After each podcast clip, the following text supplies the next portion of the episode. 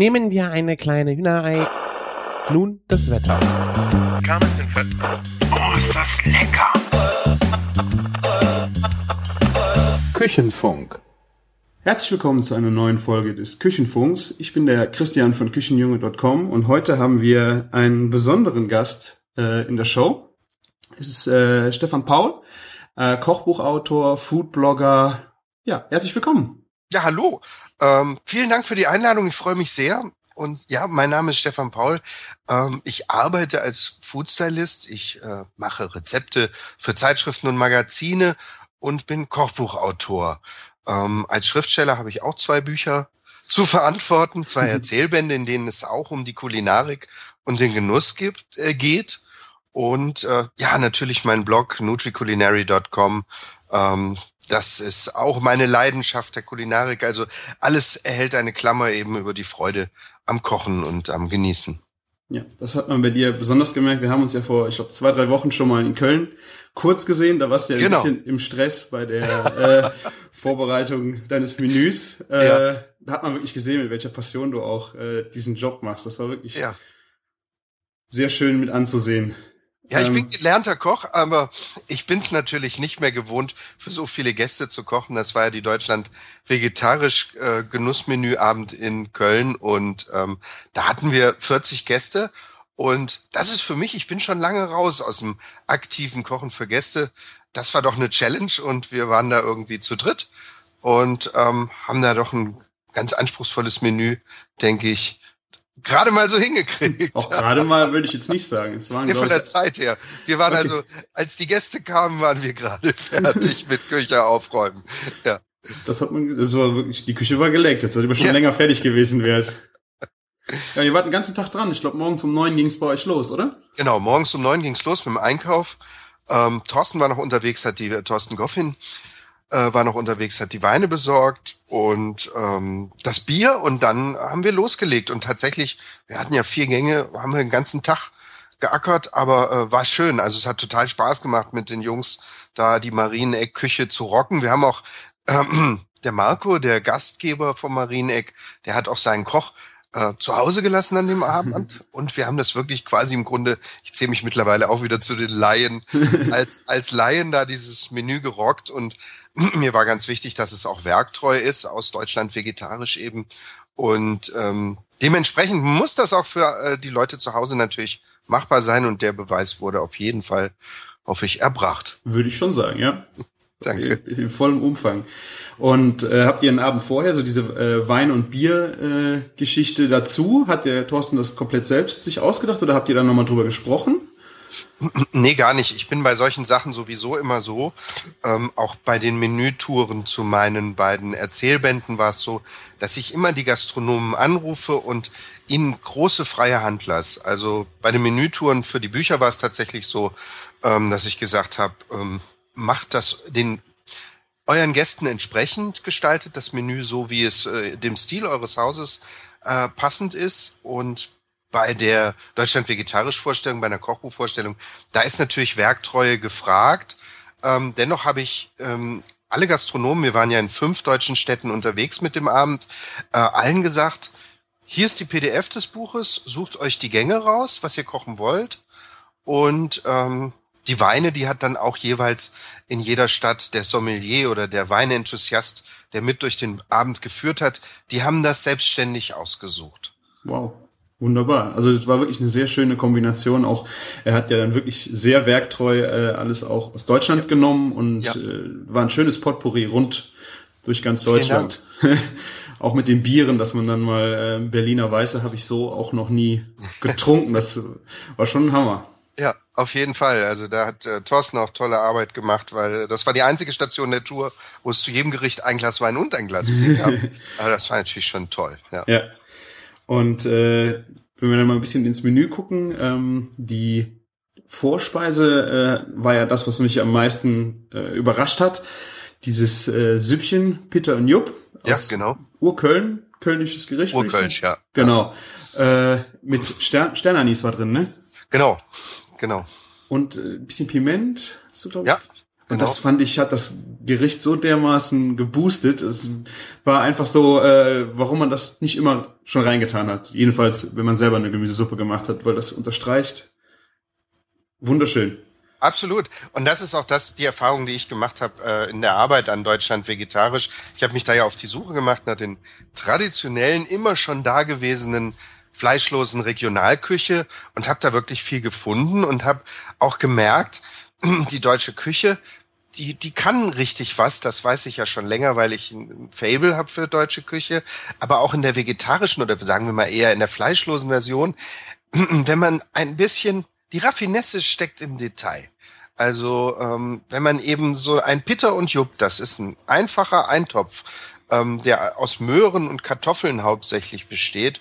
Und wenn man den sorgfältig würzt und äh, nicht zu lange und mhm. breiig gart, wird da ähm, ein, ein, sehr schönes, wärmendes äh, Seelenessen draus. Ja, ich habe das Gefühl, das hat man äh, früher bei vielen Gemüsen gehabt, wo Leute äh, das nicht mehr gerne essen, wie Wirsing oder Rosenkohl, ja. das oft einfach zu lange gekocht wird und es wird zu breich und die Konsistenz ist nicht mehr da, äh, dass viele Leute es deswegen nicht gegessen haben. Und wenn man den Leuten wieder zeigen kann, äh, ja. wie es kurz gegart äh, geht, dass es dann auch wieder anfangen gerne zu essen. Ganz genau, das ist auch meine Hoffnung mit diesem Band, dass ich sage, Mensch Leute, es macht richtig Spaß, die eigene Heimatküche oder die eigene deutsche Küche nochmal ähm, neu zu entdecken. Ja, du hattest ja auch gesagt, glaube ich, ich weiß nicht, ob es im Podcast im letzten drin war, ähm, dass die äh, deutsche Küche ja vor 50 Jahren eh auch mm. eher vegetarisch war unter der Woche, weil kein Geld. Überwiegend. Ja. Ja, es war kein Geld da. Ähm, es war sowieso, es gab nicht so viel ähm, so viel Tiere wie heute. Das ist einfach so. Also diese, diese Fleisch- und Wursteküche, für die wir auch über die Grenzen des Landes im Ausland bekannt sind, ähm, die rührt daher, dass es einfach in 50er, 60er Jahren ging das los, in den Wohlstandswunderjahren äh, ging das los mit der Fleischesserei. Und einige der Probleme, die wir heute haben, zum Beispiel Massentierhaltung, begann dann schon in den 70er Jahren. Also die Nachfrage stieg explosiv und ähm, ja, bis heute ungebrochen. Und ähm, das ist auch, ich bin überhaupt nicht politisch. Trotzdem meine ich, dass es großen, großen Sinn macht, ähm, ein bisschen weniger Fleisch zu essen, habe aber auch selber festgestellt, wenn man sich dann mit der fleischlosen Küche beschäftigt, man stößt leicht an seine Grenzen. Also selbst mir als gelernter Koch, als ich angefangen habe, das war vor zwei Jahren, ähm, weniger Fleisch zu essen, da habe ich am Anfang auch irgendwie alles war plötzlich klein gehäckselt in einem Eintopf oder in einer Pfanne. Und es hat ein bisschen gedauert, bis ich auch selber begriffen habe, Mensch, auch mal wieder was zum Schneiden machen, auch mal wieder, wo man irgendwas durch eine Soße zieht und eben die gleiche Sorgfalt verwalten, die man auch sonst auf Gerichte mit Fleisch und Fisch verwalten würde. Und dieses Umdenken, also zu sagen, wir kommen nicht mehr, wir denken das Gericht nicht mehr vom Fleisch ausgehend, sondern plötzlich ist unser Star eine rote Rübe. Mhm. Und was machen wir jetzt mit der? Das ist eigentlich eine sehr schöne Aufgabe gewesen und das habe ich ja mit GoVeggie gemacht, meiner vegetarischen App und auch ähm, bei Tim Melzers Greenbox habe ich ja mitproduziert und das geschrieben als Autor. Und Deutschland vegetarisch war so die letzte Schraube für mich, an der es noch irgendwie zu drehen galt, weil das ist schon klasse, ähm, wenn man dieses würzige, wärmende, was die deutsche Küche hat, transportieren kann in einen fleischfreien Kontext und das sogar historisch verbrieft. Das war für mich die spannende Entdeckung. Ja, ja das, das glaube ich auch, weil die äh, deutsche Küche, ich meine, vegetarisch ist ja im Moment eh sehr im, im Trend ja. und auch sehr interessant. Ja. Viele Leute beschäftigen sich damit, aber man hat natürlich äh, viel, die südländische Küche, die ja sehr schnell mal auch auf Fleisch verzichten kann. Das ist da aber auch irgendwie so selbstverständlich. Ja. Da fand ich mal sehr schön, dass es in der deutschen Küche auch mal äh, so kam, jetzt von dir auch gerade in dem Buch ja. so geballt, dass man mal sehen konnte, wie äh, ja, wie fleischlos ja. es eigentlich gehen kann. Genau, und, und man kann nicht einfach den Leuten sagen, Leute, bitte esst weniger Fleisch und sie dann im Flur stehen lassen. Ja. Also es ist echt wichtig, dass man den Leuten zeigt, was alles möglich ist. Ne? Ja. ja. Sehr schön. Und äh, du hast ja gesagt, du hast mit äh, Tim Melzer zusammengearbeitet. Äh, mhm. Hast du sonst noch mit Köchen an Kochbüchern geschrieben? Ich habe es bei Tim Melzer in der Greenbox äh, mal offensiv gesehen, dass du mit dabei standest, aber mhm. sonst habe ich das noch nicht wahrgenommen. Äh, ja, doch, doch. Ähm, also ich, ich mache ja viel Kochbücher. Ja. Ähm, teils steht mein Name drauf, wie bei den schnellen Tellern fürs Effilé-Magazin ja. Oder eben jetzt ähm, Deutschland vegetarisch. Ähm, viel mache ich auch einfach als Foodstylist Auftragsarbeiten. Mhm. Das heißt, ich kriege auch Rezepte und stehe dann wirklich hinten im Impressum ein, einfach nur als Foodstylist, der sich eben darum gekümmert hat, dass das Essen im Studio gut aussieht. Und bei Tim, das war ein Ausnahmefall, das habe ich auch vorher nie gemacht. Ähm, dass ich tatsächlich also für Tim Melzer im Grunde gearbeitet habe und mit Tim Melzer. Ähm, der Marcel Stutt war noch dabei von der Essen und Trinken. Und wir haben eben zu dritt dieses Kochbuch äh, Greenbox produziert. Und ich habe es dann auch anschließend ähm, als Autor geschrieben und betreut. Das heißt, ich verantworte hm. auch alle Texte im Buch. Und ähm, das war eine sehr, sehr schöne Zusammenarbeit, hat irre viel Spaß gemacht und ich denke, es ist auch ein schönes, buntes Buch geworden, ähm, das auch äh, einen guten Teil an der fleischlosen Küche, wie man sie attraktiv macht, ähm, zu verantworten hat. Ja, das stimmt.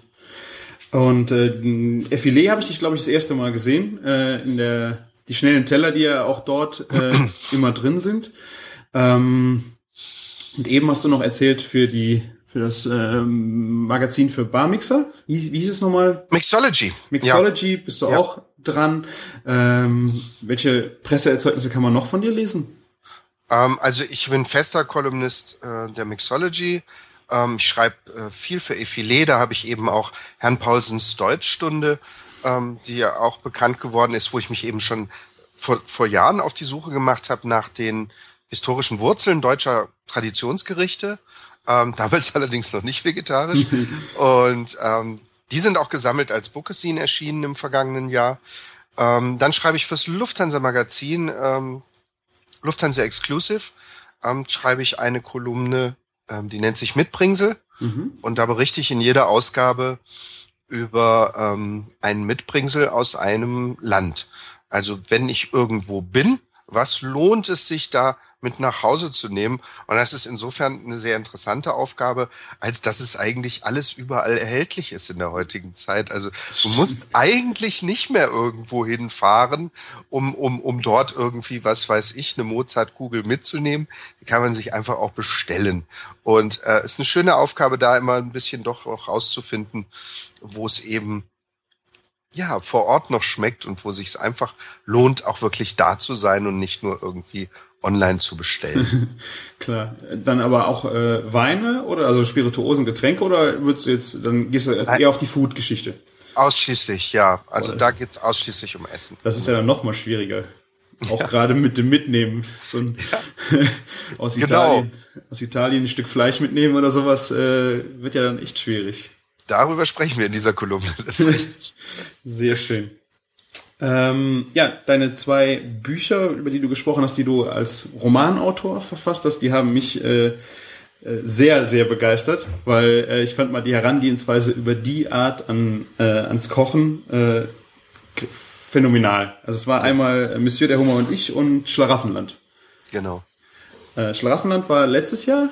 Oder? Genau, das ist im vergangenen Herbst erschienen, ja. Und da hast du das, glaube ich, also für mich nochmal äh, einen draufgesetzt, würde ich jetzt sagen, weil vielen, vielen Dank. weil die, die sind nochmal ein bisschen äh, länger geworden, die Geschichten, oder? Ja, nicht, nicht, also als ich darf das ja als Autor nicht selber sagen, aber ich habe schon daran gearbeitet, dass sie zumindest auch literarischer werden. Also Monsieur der Hummer und ich war 2009 erschienen, war eine, eine Sammlung von äh, kulinarischen Geschichten, ähm, Kurzgeschichten die ich über einen langen Zeitraum geschrieben hatte und die wir dann eben aus diese riesige Schublade aufgemacht haben und da aus ähm, wirklich äh, Dutzenden Geschichten eben äh, ist dieses Buch entstanden. Ähm, sehr autobiografisch. Ein Schwerpunkt liegt da sicher auch auf der, der Restaurantküche der 80er Jahre und ausgehenden 80er, Anfang der 90er. Ähm, das neue Buch Schlaraffenland ähm, ist thematisch wesentlich breiter. Mhm. Ähm, ich selber finde darin kaum mehr statt.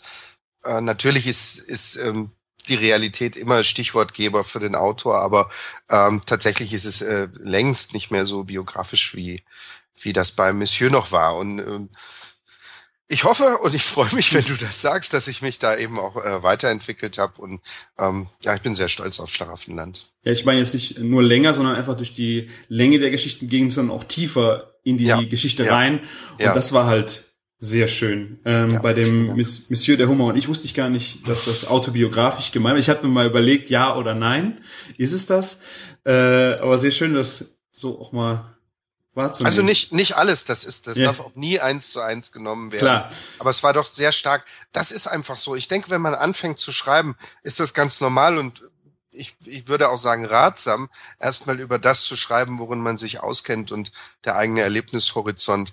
Und ähm, bei mir war es zumindest so, dass erst später das Vertrauen in das wirkliche Geschichtenerfinden ähm, losgegangen ist.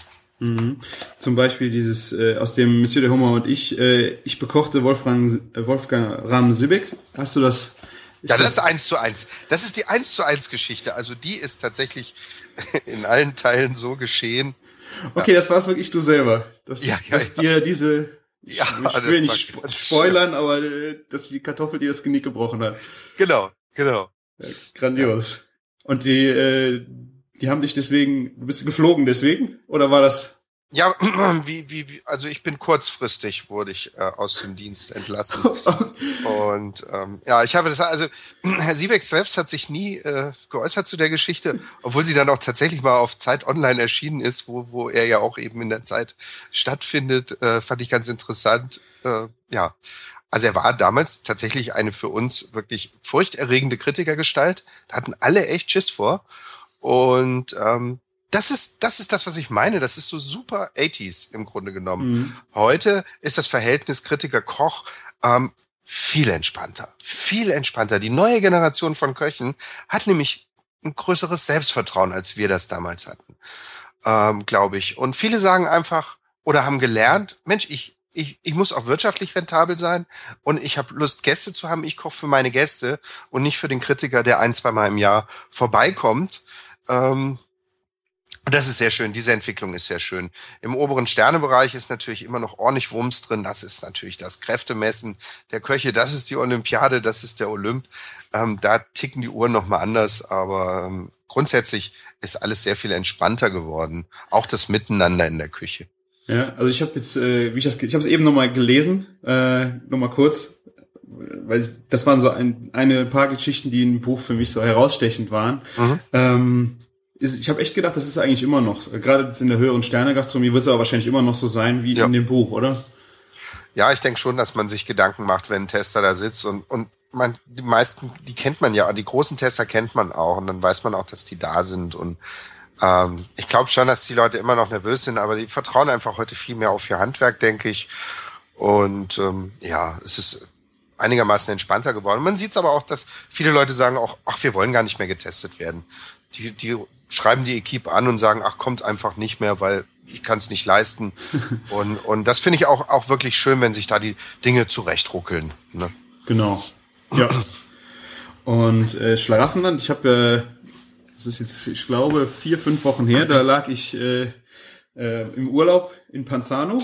Und das finde ich ja gerade. Ja, es war wirklich ja. grandios. Ich lag äh, in der Sonne und habe gelesen, hatte dein Buch mitgenommen. Mhm. Waren auch nur, ich glaube, zwei, drei Tage, die wir da waren. Deswegen war dein Buch auch ein gutes Format, um das dann dort zu lesen. Ja. Und ich lese so, äh, ich glaube, die Geschichte war, lass mich gerade, Tritra Truffolo. Nee, das ist die, das ist die Trüffelsuche. Ja, doch, nee, doch, da, natürlich. Da fängt es ja, nämlich mit an, genau. Das war sie, genau. Und äh, es ging da zwei Jungs, die Trüffel suchen gehen. genau. Und äh, sitzen dann irgendwie in ihrem VW ja. Bus, äh, Bus genau. da in der Nähe von Panzano, wo ich ja. gelegen habe und haben sich bei Dario Cicchini äh, genau. das Steak gekauft und in die Pfanne ja. gehauen. Da habe ich echt gedacht, das ist ja wirklich unglaublich, dass das jetzt super, passiert. Super, ja. Und äh, wie bist du auf diese Geschichten gekommen? War das jetzt äh, das Erzählungen und du hast äh, weitergesponnen äh, oder hast du die komplett das wie kommt äh, die Inspiration für dieses Buch jetzt? Das ist ganz also Schlaraffenland ist ist wie, wie, ich, wie, ich, wie ich eingangs erwähnte, breiter von den Thematiken und so. Also ich wollte tatsächlich äh, schreiben über, über, über Genuss und äh, vielleicht auch die, äh, die langen Wege, die es manchmal braucht, um zum Genuss zu kommen und dass sich dieses Schlaraffenland, äh, der Titel oft genug auch bei den Menschen in diesen Geschichten als Utopie herausstellt, als märchenhafter Ort, den es so gar nicht gibt. Ähm, das betrifft auch die Gastrogeschichten oder die, die mit der Berliner, mit der Berliner Kantinenwirtin Genau. Hertha Klöpke, die da wegrationalisiert wird zugunsten eines Sushi-Outlets. Ähm, solche Sachen. Also ich hatte Lust, ähm, Themen anzupacken. Und natürlich sind auch wieder Geschichten ins Buch gerutscht, die einfach äh, großartig von der Realität erzählt wurden. Zum Beispiel die zwei Jungs im Buch, die gibt's tatsächlich. Und ähm, die haben mir diese Geschichte erzählt. Ich bin, ich wusste, dass das passiert ist. Und ich bin nach Berlin gefahren und habe die Jungs, habe den Jungs gesagt, ich sitze an einem Buch, ich will diese Geschichte drin haben, erzählt die mir mal. Es war ein wunderbarer Nachmittag. Ähm, detailreich wurde mir das da geschildert. Ich habe mitgeschnitten, wir haben ähm, zwei Flaschen Wein dazu getrunken, äh, war ganz großartig. Und am Ende sagte ich dann zu den Jungs, hm, wenn ich das erzähle, eure Geschichte, ähm, ich werde sie literarisch etwas überhöhen und verarbeiten äh, und erarbeiten. Ähm, ich möchte aber auch euch die Chance geben, dass ihr, ihr könnt jetzt sagen, wie ihr heißen wollt in der Geschichte. und dann waren sie beide ganz empört und sagten, ja, wir, wir heißen so, wie wir heißen. also, ja. Das war wirklich, äh, ging ja dann, also diese Steak-Geschichte war ja nur so die Einleitung und ging ja dann, dass sie Bock Ja. auf Trüffel haben und Ja, dann in genau. das äh, Piemont. Wo reisen sie hin für die? Ja, sie sind, sie sind im Süden von Italien, sind sie. Ja. Ah, genau. Und äh, versuchen dann in Mafia-Zustand ständemäßig wahrscheinlich diese Trüffel zu, zu jagen. Das war wirklich, Ich fand das großartig, dass das wirklich so ist. Ne? ich hätte es nicht Dass man gedacht. da irgendwo rumstehen muss und auf den Dealer warten. Das fand ich schon äh, bezaubernd. Und warst du selber auch schon äh, in Panzano bei Dario oder? Ja, ja, ja, ich war, ich war auch schon da.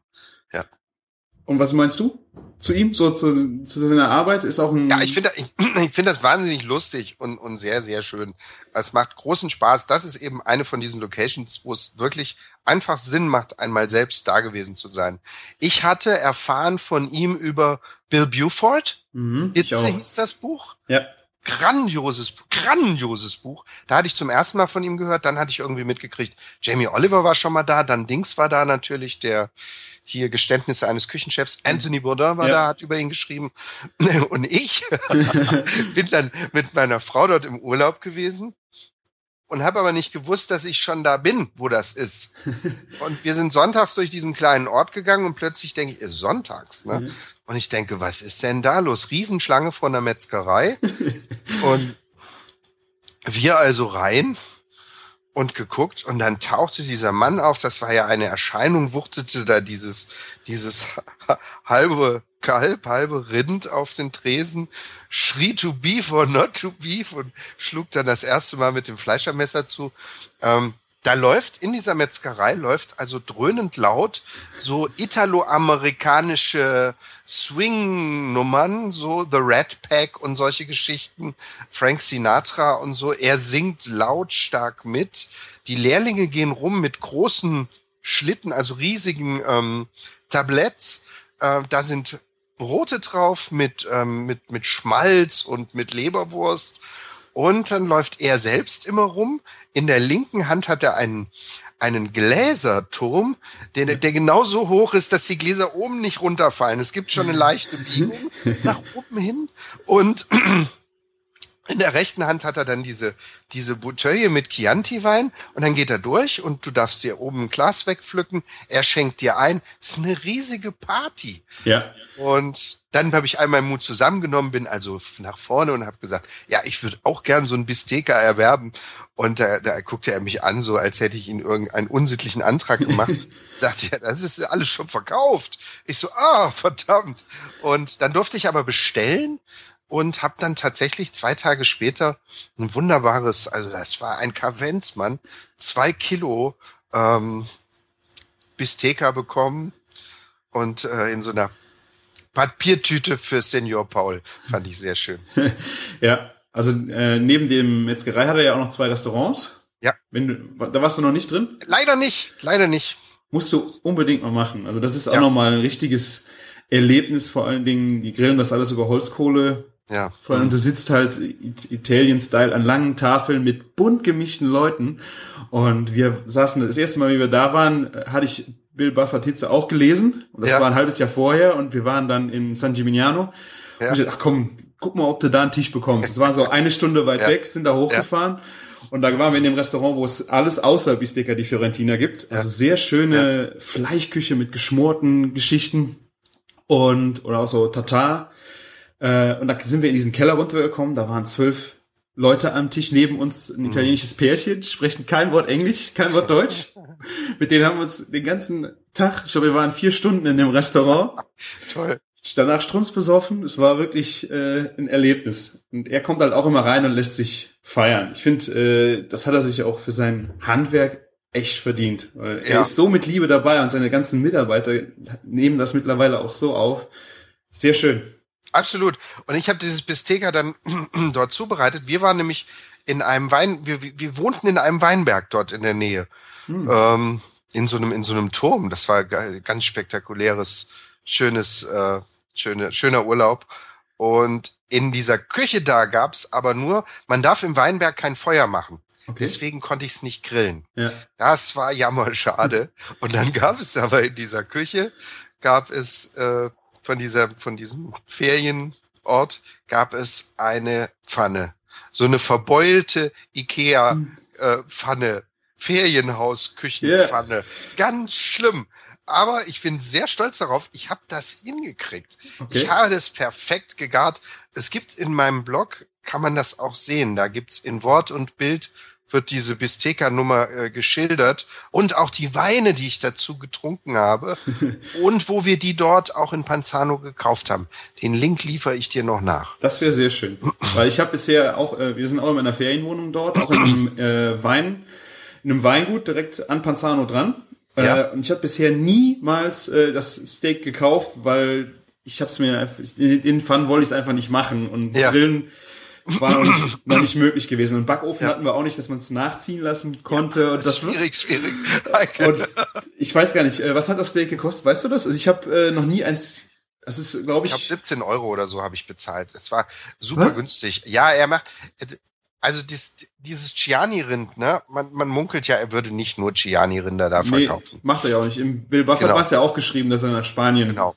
Ja. ein- Aber die Fleischqualität ist sehr, sehr gut und ich habe kleines Geld dafür bezahlt. Ich weiß Okay. noch, dass ich mich damals gewundert habe. Ich muss gleich mal selber in meinem eigenen Beitrag gucken, ist ja schon ein bisschen her, ob es da vielleicht steht, was ich bezahlt habe. Naja. Keine Ahnung. Ich habe bisher aus Respekt es nie gekauft, ich dachte, das ist bestimmt so teuer. Äh, und ich kann es nicht adäquat zubereiten mit den Mitteln, die Ja. ich habe, dann lasse ich es Ja. besser. ja, Also im äh, September haben die ein sehr schönes Weinfest. Äh, da fahren wir jetzt mittlerweile seit vier Jahren immer hin. Also wenn du, wow. Das ist halt nicht so ein Weinfest, wie man das hier aus Deutschland kennt, so mit äh, Feiern, Ja. sondern eher eine Messe. Das heißt, äh, du kaufst dir ein Glas für 15 Euro und rennst dann zu 15, 25, 25 Winzern und probierst überall. Das hört sich sehr gut an. Ja, und der hat äh, dann dazu nochmal beim Dario essen gehen. Das ist wirklich ein, ein kulinarisches Highlight jedes Jahr. Super. Super. Ja. Aus dem äh, Buch Schlaraffenland äh, fand ich auch, also das sind ja meistens sehr, oder die Hälfte sehr fröhliche, schöne Geschichten, aber da hast du da manchmal auch so, so traurige Mhm. Klopper drin. Das, äh, zum Beispiel das mit der Erbsensuppe, Mhm. wo Ja. äh, der Mann mit äh, äh, am Küchentisch sitzt und die Erbsensuppe von seiner Frau ist, die ges- gestorben ist. Es war Mhm. Ja. so eine äh, Wahnsinn, fand ich. Die Geschichte war schon so ein bisschen sehr rührend. Ja, also es hat sich bei mir eingeschlichen mit den Jahren eine gewisse Melancholie, ähm, die ich aber eigentlich sehr begrüße. Am Anfang war ich selber so ein bisschen erstaunt. Also äh, bisher hatte ich mir auch immer verboten, dass in meinen Geschichten Menschen sterben. Ähm, das war einfach nicht kein Thema. Aber irgendwie ist in den letzten Jahren ähm, ist das so eine leichte Melancholie dazugekommen und so ein slightly sad, ähm, was ich aber sehr gut finde, weil Humor kann nur entstehen, wenn es auch ähm, das Traurige gibt oder das, das, was einem vielleicht nicht so ganz gut in den Kram passt. Also auch die Geschichte mit dem Hoteldirektor, der die letzten Nacht in seinem ähm, zum Abriss stehenden Berghotel verbringt und, und äh, dort eben auch mit seinem, mit seiner Krebserkrankungen ähm, umgeht. Ähm, das sind so Sachen, die habe ich bislang ausgespart und heute finde ich, sie gehören zum Leben und sie gehören ganz vor allen Dingen in die Literatur, dass solche Geschichten auch erzählt werden, wenngleich es natürlich überwiegend heiter ist bei mir, weil ich einfach finde, das Leben ist schon hart genug, man muss auch mal was zu lachen haben. Ja, ich finde diese, ähm, ich nenne jetzt mal Ups und Downs in den Geschichten machen natürlich auch wieder, äh, wenn man so tief unten ist und dann wieder so eine nette Geschichte liest, das ist wirklich so wie Achterbahnfahren. Ist einfach ja. auch eine schöne, schön, eine schöne Abwechslung. Ich fand es auch nicht äh, blöd in dem Buch, dass sowas kam. Es war mhm. einfach äh, eine schöne Geschichte. Gerade die Suppe mit der mit der Erbsensuppe, die Geschichte, äh, war für mich so ein bisschen besonders. Es war, wie mein Opa gestorben ist, hatte er auch, er backte immer jeden Samstag für uns äh, Kaffee und Kuchen. Ja. Und es gab immer Streuselkuchen. Er hat, ja. Viel war eingefroren.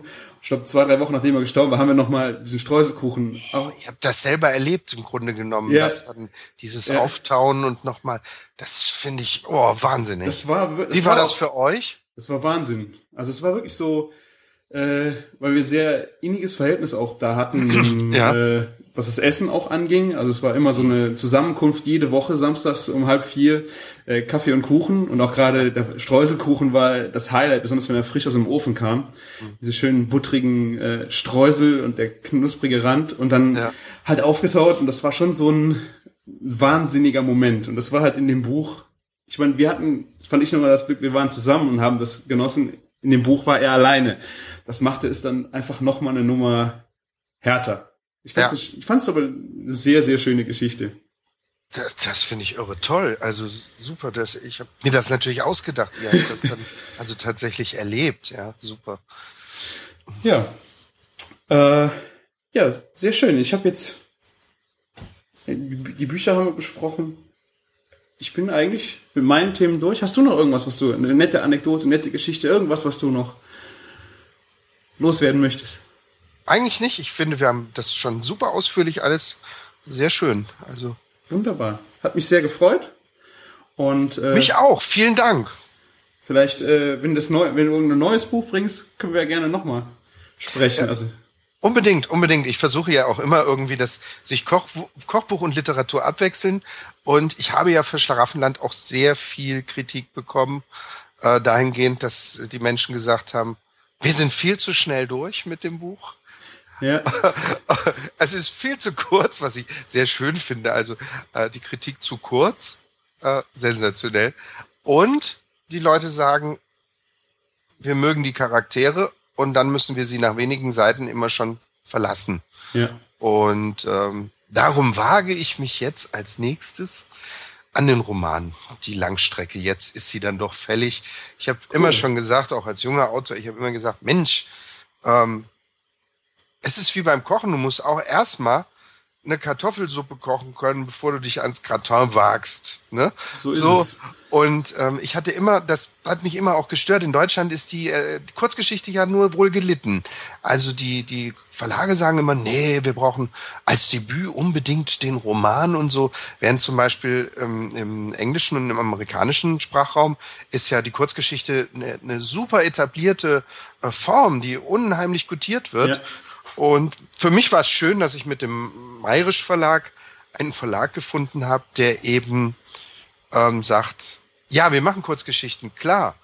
Und ähm, jetzt ist es für mich aber an der Zeit, den Roman zu schreiben. Ich sage das jetzt schon mal hier öffentlich, um den Druck auf mich selber auch ein bisschen zu erhöhen. Ne? Ja. ja. Und es wird natürlich wieder gekocht werden, auf jeden Fall. Das äh, finde ich eh äh, für mich ein sehr spannendes Literaturfeld, also auch äh, dieses äh, autobiografische, wie das schon bei Bill Buffer. Das war mein erstes Buch in der Form und äh, danach kam lange für mich nix, weil äh, ja. diese Bourdin-Geschichten sind natürlich sehr voluminös, äh, vielleicht überzogen, vielleicht nicht, sehr aggressiv, aber da fehlt mir so ein bisschen die Liebe am, ja. am Kochen. Das ist halt eher Beruf, Berufsdenke und bei Bill Buffett war es ja wirklich auch eine Liebe, wie er da gefordert hat nach Wissen. Ja. Und äh, bei dir war es halt eine komplett für mich eine andere Herangehensweise an das Thema Kochen. Ähm, die Kurzgeschichten und immer wieder woanders rausgepickt. Ich habe so noch nie gesehen und diese Kurzgeschichten mit Rezepten war einfach schön, schöne runde Geschichte. und für mich ist das eben gestartet mit diesem, mit dieser Idee. Ich schreibe am besten mal über das, worin ich mich auskenne. Und ich habe eigentlich erst später und mit Schlaraffenland ganz besonders gemerkt, du kannst über Essen und Trinken die ganze Welt erzählen. Ja. Also da ist unheimlich viel drin und so, you are what you eat, du bist, was du isst, das trifft schon zu. Essen definiert Menschen und Beziehungen ganz stark. Und das ist eben was, was Spaß macht, literarisch zu erzählen. Ne? Ja, es war auch, meine erste Kochbücher war, glaube ich, das erste Tim Melzer Buch, das äh, Pinke. Da, ja. In, in, dem Start ja. hat er ja auch geschrieben, ähm, Essen ist die beste Möglichkeit, äh, Menschen an einen Tisch zu bekommen. Ja. Also ich war jetzt, äh, ich weiß nicht, ob es genau so da drin stand, ja. aber genauso habe ich es auch schon immer erlebt. Äh, bei meinen Eltern früher im, im Floristenbetrieb, da sind viele Leute aus der ganzen Welt zum Arbeiten kamen. Das heißt, äh, war wirklich von äh, Asien, Amerika, Afrika, von überall kamen die und man hat sich immer halt am Tisch getroffen. Und es war ein buntes Potpourri an äh, Sprachen, an Erzählungen und dazu halt immer ja. wieder das Essen als Schnittmenge. Und äh, das ist wirklich ein schöner Absolut. Nenner. Absolut. Und das ist auch, was mich, wir haben noch gar nicht über das Bloggen gesprochen, fällt mir gerade auf. Das ist das, was mich eigentlich so begeistert an Social Media, Media und am, am Bloggen selbst. Ich finde das unglaublich bereichernd, wie viele Gleichgesinnte man kennenlernt und wie stark das auch mittlerweile aus dem Internet rausgeht in die Kohlenstoffwelt. Mhm. Also nehmen wir unsere Touren oder nehmen wir diese wunderbaren Foodcamps, die Florian Siebert organisiert, wo sich Food-Interessierte auf den Weg machen, im Internet organisiert, nach draußen auf den Weg machen und zum Beispiel solche Sachen erleben wie das Pork Camp, irgendwie 40 mhm. Verrückte sagen, ja, wir möchten das mal machen und sehen, ein Schwein schlachten und komplett verarbeiten, um für uns das auch wieder einzuordnen. Und ähm, oder das Foodcamp Cilento, und die daraus resultierenden Freundschaften und Verknüpfungen, die halten extrem. Mhm. Also da sind tolle Freundschaften entstanden und der tägliche Austausch im Netz, ich finde das großartig. Also, und das macht auch die Kulinarik. Das finde ich halt auch so schön bei dir. Du äh, bist da sehr präsent. Also man kann mhm. äh, fragen, man, man, erreicht dich immer. Du bist äh, ja. da nicht so in der sozialen Welt da mit deinem Namen und äh, stehst aber nicht dahinter, sondern du bist, du bist voll da ja. und man erreicht dich mit deinem Blog. Äh, das ist wirklich eine sehr schöne Geschichte, auch bei der bei dem vegetarischen Abend. Äh, als Foodblogger hat man ja meistens so das Problem, wenn man äh, auf ein Essen geht, man ist der Einzigste mit der Kamera, der ständig ja. dem Koch hinterherläuft. Ja. Und äh, bei dem Abend war es ja dann wirklich so, dass dann, ich weiß nicht, acht, neun, zehn Blogger auch immer da waren, völlig ja. interessiert und dir versucht haben, äh, jedes Bild vom Löffel zu klauen. Ja, genau. Sehr, sehr schön. Also das ist für mich ist sowas ein Geschenk. Da freue ich mich extrem drüber. Ne? Auch, auch diese die Rolle des, des Kochbuchautors hat sich komplett gewandelt. Also früher waren das irgendwelche Menschen hatten ein Kochbuch geschrieben und das hat man sich gekauft, weil man die Bilder oder das Thema mochte und so. Und heute, ja, wie du sagst, es ist eine Erreichbarkeit. Deutschland vegetarisch war einen Tag raus. Da tauchten die ersten nachgekochten Bilder auf. Das ist ein Wahnsinn, das freut mich ungemein. Sowas macht Spaß, weil das ist dann auch der Proof, dass es wirklich funktioniert. Mhm. Und wenn mal was nicht funktioniert, hat man auch ganz schnell Feedback. genau. und, und also der, der Autor ist erreichbar geworden, ja, ganz, ganz gewiss. Und das finde ich auch ganz, ganz toll. Ja. ja. Sehr schön. Ja, vielen herzlichen Dank für dieses Danke schöne dir. Gespräch und ja. ich hoffe, wir wiederholen das irgendwann nochmal. Auf jeden Fall, wenn der Roman da ist, auf jeden Fall. ja, spätestens dann. Alles klar. Vielen Dank.